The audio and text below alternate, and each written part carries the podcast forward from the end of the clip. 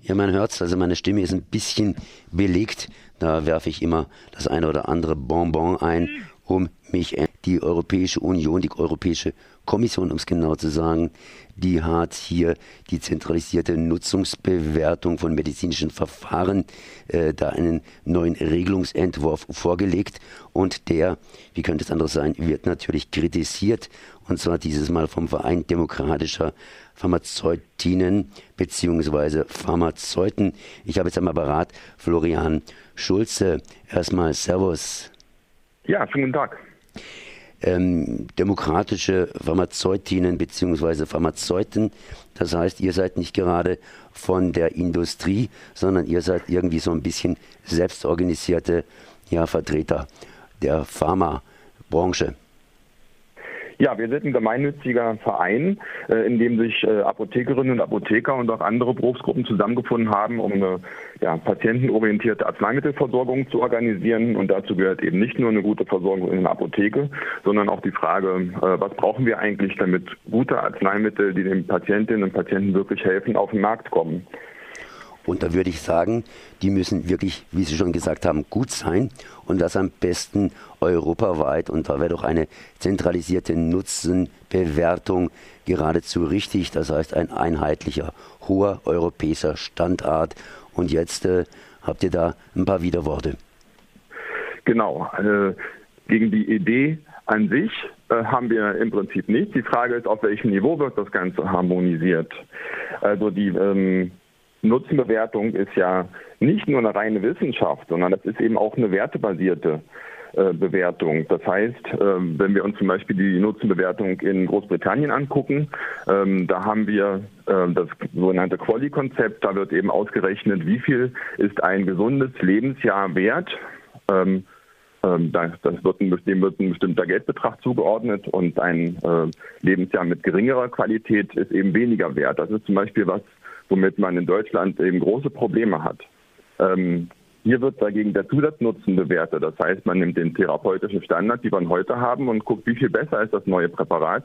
Und dem äh, wird dann eben ähm, folgen Verhandlungen für einen Aufpreis. Und da gibt es eben keinen Kostendeckel wie in Großbritannien. Und äh, das halten wir zum Beispiel für richtig so. Was heißt es konkret? Konkret heißt es, jedes Land macht sein eigenes Süppchen, bewertet selbst und da können dann ganz unterschiedliche äh, Behandlungsmethoden ähm, entsprechend bevorzugt werden und andere werden wieder verworfen, weil irgendein Land hingeht und mehr so auf einem gewissen, ich mach's mal ein bisschen ironisch, esoterischen Trip ist, werden irgendwelche homöopathischen Verfahren ähm, ja, bezahlt während das andere Land und auch natürlich positiv bewertet, während ein anderes Land eher dann auf Operationen oder sonstige Sachen setzt.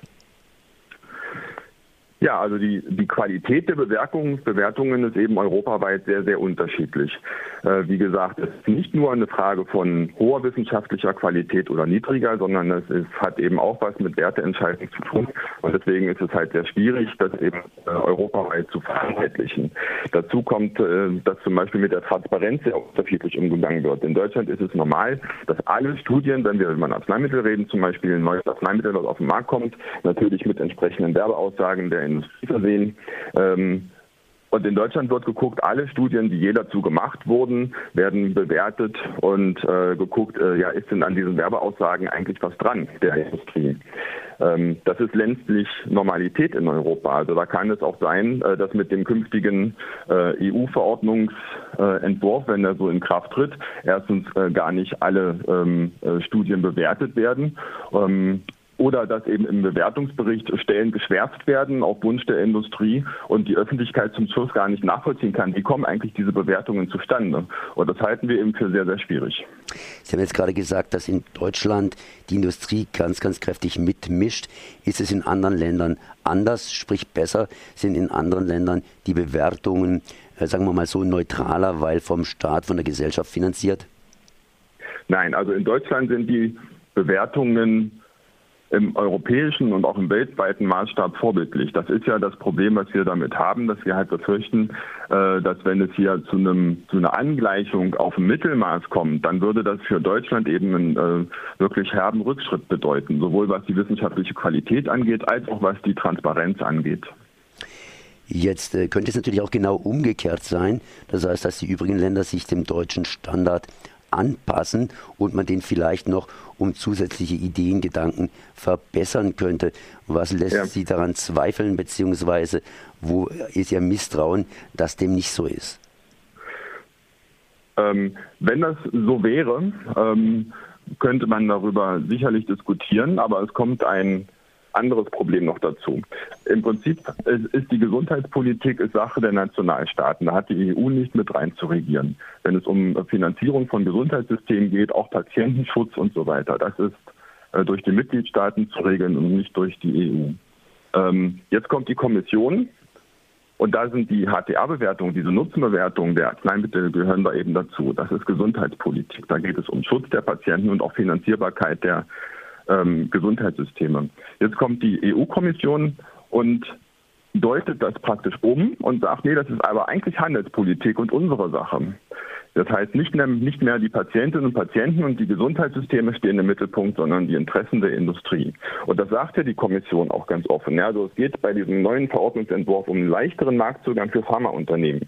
Und es geht um mehr Planungssicherheit für die Unternehmen. Es geht darum, die Kosten für die Prüfung ähm, im Patienteninteresse für die Unternehmen zu senken.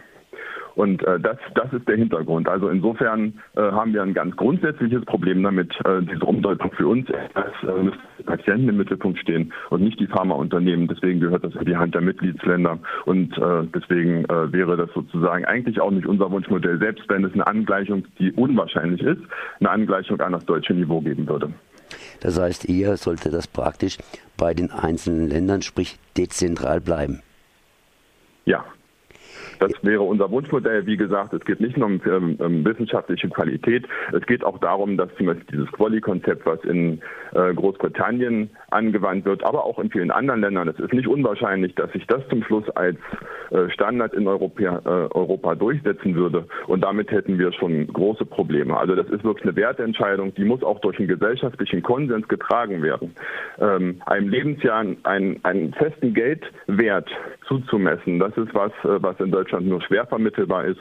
Und diese unterschiedlichen Wertentscheidungen, die in, in Europa, die muss man äh, respektieren. Dieses Quali-Konzept ist akzeptiert in Großbritannien. In Deutschland wäre das, glaube ich, nicht so. Und deswegen ist das keine gute Idee, das äh, von EU-Seite dann den anderen Ländern überzuhelfen, nur weil es da irgendeine Mehrheitsentscheidung gegeben hat. Ihr seid jetzt vom Verein demokratischer Pharmazeutinnen und Pharmazeuten. Das ist ein ziemlich deutscher Verein erst einmal. Gibt es sowas Ähnliches auch in anderen Ländern, sodass ihr euch da austauscht? Also es gibt ähm, ähm, natürlich Vereine ähm, von Pharmazeuten, auch von Ärztinnen und Ärzten, auch von äh, anderen Gesundheitswissenschaftlerinnen zum Beispiel, äh, mit denen wir uns natürlich austauschen. Es gibt aber keinen äh, Dachverband sozusagen. Also wir sind, äh, verstehen uns schon ein bisschen als äh, gegen Öffentlichkeitsarbeit. Wir treten ja auch gerne der offiziellen Standespolitik ein bisschen auf die Füße und ähm, da gibt es aber keinen europäischen Dachverband, aber es gibt natürlich viele Organisationen, viele NGOs, die sich damit beschäftigen. Und da hoffen wir mal, dass wir zusammen dann auch ähm, Druck auf die EU-Kommission und auch auf die Bundesregierung natürlich ausüben können, dass die sich im Europäischen Rat äh, ebenso verhalten, dass dieses Vorhaben letztlich scheitert. Die Industrie, das heißt die Europäische Wirtschaftsgemeinschaft, wie es mal so schön geheißen hat, die ist natürlich entsprechend europäisch organisiert.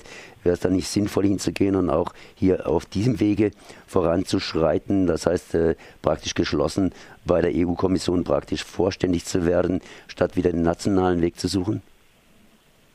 Für die Industrie meinen Sie jetzt? Nee, für euch zum Beispiel. Ja, wie gesagt, wir schließen uns ja mit vielen anderen Organisationen zusammen und dann äh, gibt es schon eine äh, einheitliche europäische Stimme von NGOs. Das haben wir von bei anderen Kommissionsvorhaben auch schon gemacht. Das sind dann halt Schreiben, wo dann eine Vielzahl von europäischen Organisationen drunter stehen und da sind wir natürlich auch nicht gerne mit dabei. Okay, das heißt, Florian Schulze hat begründet, weshalb es besser ist, zuerst einmal zumindest nicht die Nutzenbewertung hier Europa zu überlassen, sondern eben in den deutschen Händen oder andersrum ausgedrückt, dass man es erstmal so lässt, wie es ist. Kann man aber in Deutschland irgendwas verbessern von den anderen lernen? Ja, das, das passiert ja auch. Es ist ja nicht so, dass jedes Land äh, alleine sein Süppchen kocht, sondern es gibt äh, auf jeden Fall ganz viel Austausch zwischen den verschiedenen Nutzenbewertungsinstitutionen. Das ist natürlich auch eine Frage des Voneinanderlernens. Ähm, da ähm, entwickeln sich auch Good Practice Modelle und so weiter. Also das ist nicht so, dass, äh, dass es da vollkommen vereinzelt stattfindet. Ähm, es gibt auch viel Kommunikation mit den Zulassungsbehörden, ähm, äh, die ja auch eine Prüfung von neuen Arzneimitteln allerdings mit einem anderen Fokus vornimmt. Und äh, also das ist äh, nicht so, als würden wir da vorsintflutlich praktisch äh, jedes Land ähm, ja sein eigenes Süppchen kochen, ähm, sondern die Kommunikation findet statt und das Voneinanderlernen findet statt. Und äh, auch deswegen gibt es keinen Weg, äh, keinen Grund, äh, da von oben äh, die Vereinheitlichung eben vorzuschreiben. Dann danke ich mal Florian Schulze für diese Informationen. Florian Schulze vom Verein Demokratischer Pharmazeutinnen und Pharmazeuten über das Vorhaben der EU-Kommission zur Zentralisierung von Nutzenbewertungen, die vom Verein Demokratischer Pharmazeutinnen und Pharmazeuten abgelehnt wird. Ich danke mal für dieses Gespräch. Merci. Ich danke Ihnen.